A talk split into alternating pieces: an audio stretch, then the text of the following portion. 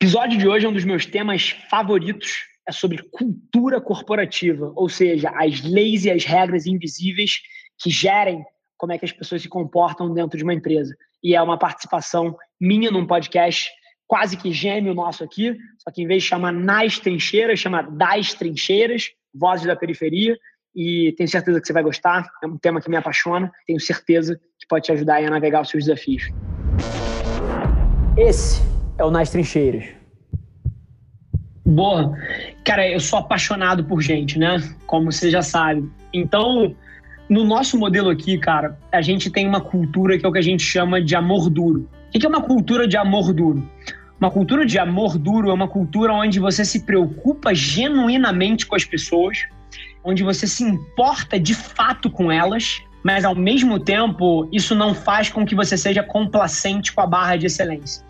Porque geralmente alguns lugares ou eles vão muito pro lado do resultado e não se importam com as pessoas, ou eles vão muito do lado do amor. E aí você vai ter uma baita empresa para se trabalhar, mas você nunca vai ser o melhor do mundo naquilo que você faz. Porque uhum. a barra de excelência não é autossuficiente. Você está colocando as pessoas a qualquer custo e não é sobre isso, né? Uma empresa que se propõe a ser a melhor do mundo no que ela faz, ela precisa de um tipo muito específico de gente. Então, a nossa cabeça aqui, ela não é de uma família. Porque uma família, assim, você não larga o seu filho, você não abandona a sua mãe. Então, não importa o que ele faça, você tá com ele pro resto da vida e você fecha junto. Uhum. Aqui não é assim. A gente não tá com você para tudo, não importa o que você faça. A gente quer um grupo de pessoas aqui extremamente comprometida, extremamente trabalhadora e que é excelente. Então, é, você não tem como querer ganhar seis campeonatos seguidos igual o Chicago Bulls, você não tem os melhores jogadores, né? Assim, não dá. E a nossa missão aqui é ser o melhor do mundo no que a gente faz.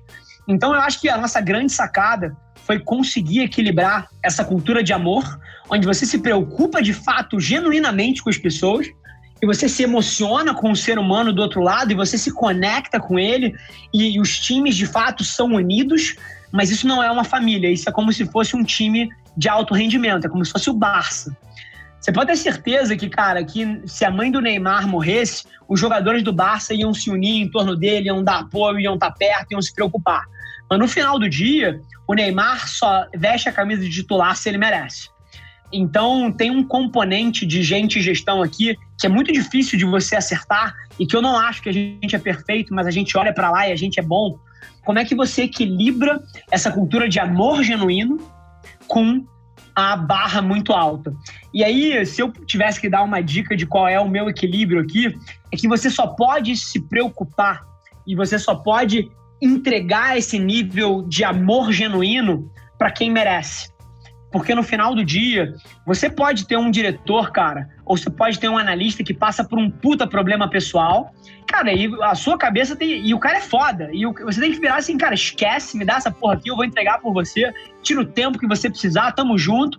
Mas você só faz isso por gente que esteja no nível que a sua empresa precisa, porque não é não é que sejam maus seres humanos, mas tem gente que não respira essa cultura de excelência e que não está preocupado em soltar o melhor trabalho do mundo e um trabalho ok tá bom e aqui dentro um trabalho ok não tá bom.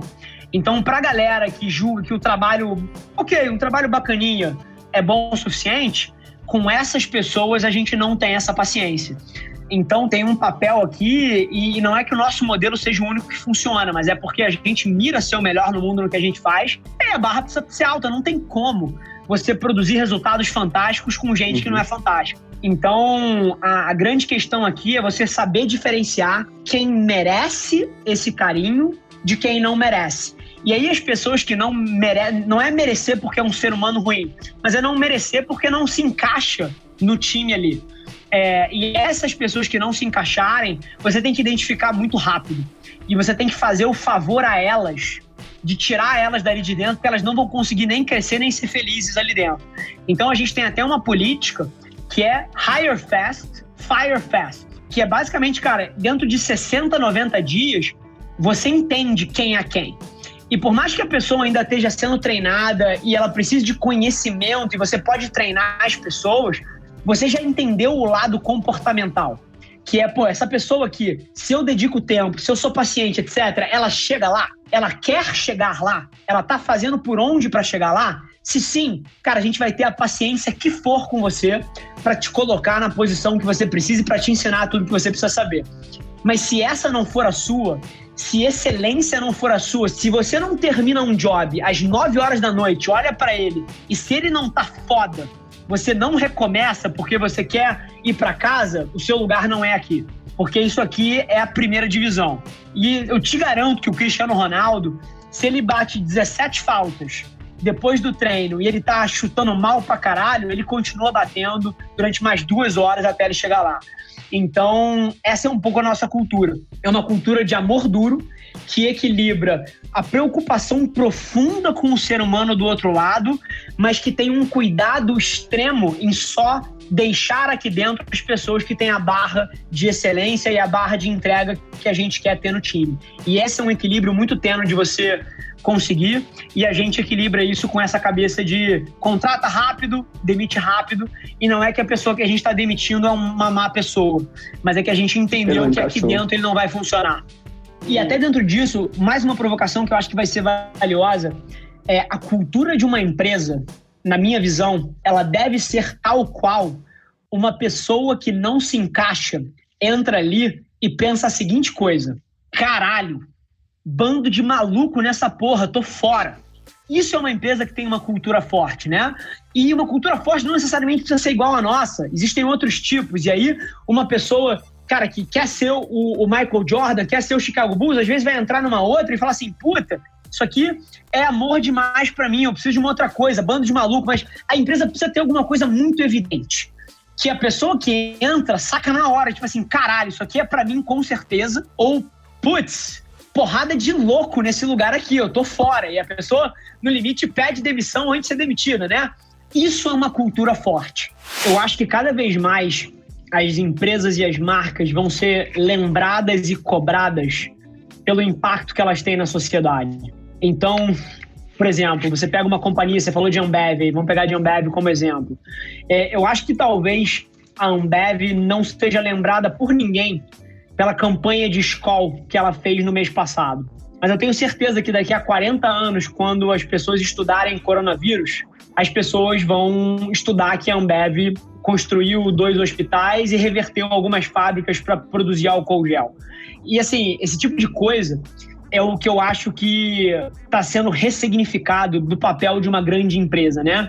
As grandes empresas, cada vez mais, elas vão ser cobradas e vão ter até e aí vamos dividir em duas, tá? Essa é uma resposta super curiosa. Número um, elas vão ser cobradas pelo impacto na sociedade que elas têm, promover igualdade entre gêneros, promover, cara, diversidade na companhia. Elas vão ser cobradas por isso, pelo papel social que elas têm.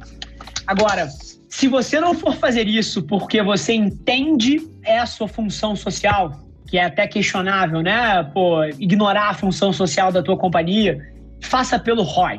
Porque eu te garanto que nenhuma campanha que a Ambev poderia ter feito, nenhum dinheiro no mundo que a Ambev poderia ter feito, gerou mais reconhecimento de marca, mais carinho do que as ações que a Ambev fez que não foram para vender cerveja e foram para ajudar o Brasil. Então, eu acho que as marcas elas vão começar a entender que talvez a melhor forma que elas têm de gerar venda é construindo um legado para o país. Esse foi mais um episódio da nossa experiência em áudio. E como eu já falei, eu adoraria saber que você está gostando do que a gente está compartilhando por aqui. Então não esquece, se você está tirando valor desse conteúdo, isso significar o um mundo para mim, que você tirasse um print da sua tela, postasse no Stories me marcando e aproveita para ir na sua plataforma favorita também e deixar um rating de cinco estrelas e um comentário lá, ajudando a gente a construir essa comunidade tão vibrante que move o Brasil para frente através do empreendedorismo e que fala desse Brasil que dá certo. É um prazer ter vocês comigo e a gente se vê no próximo episódio do podcast.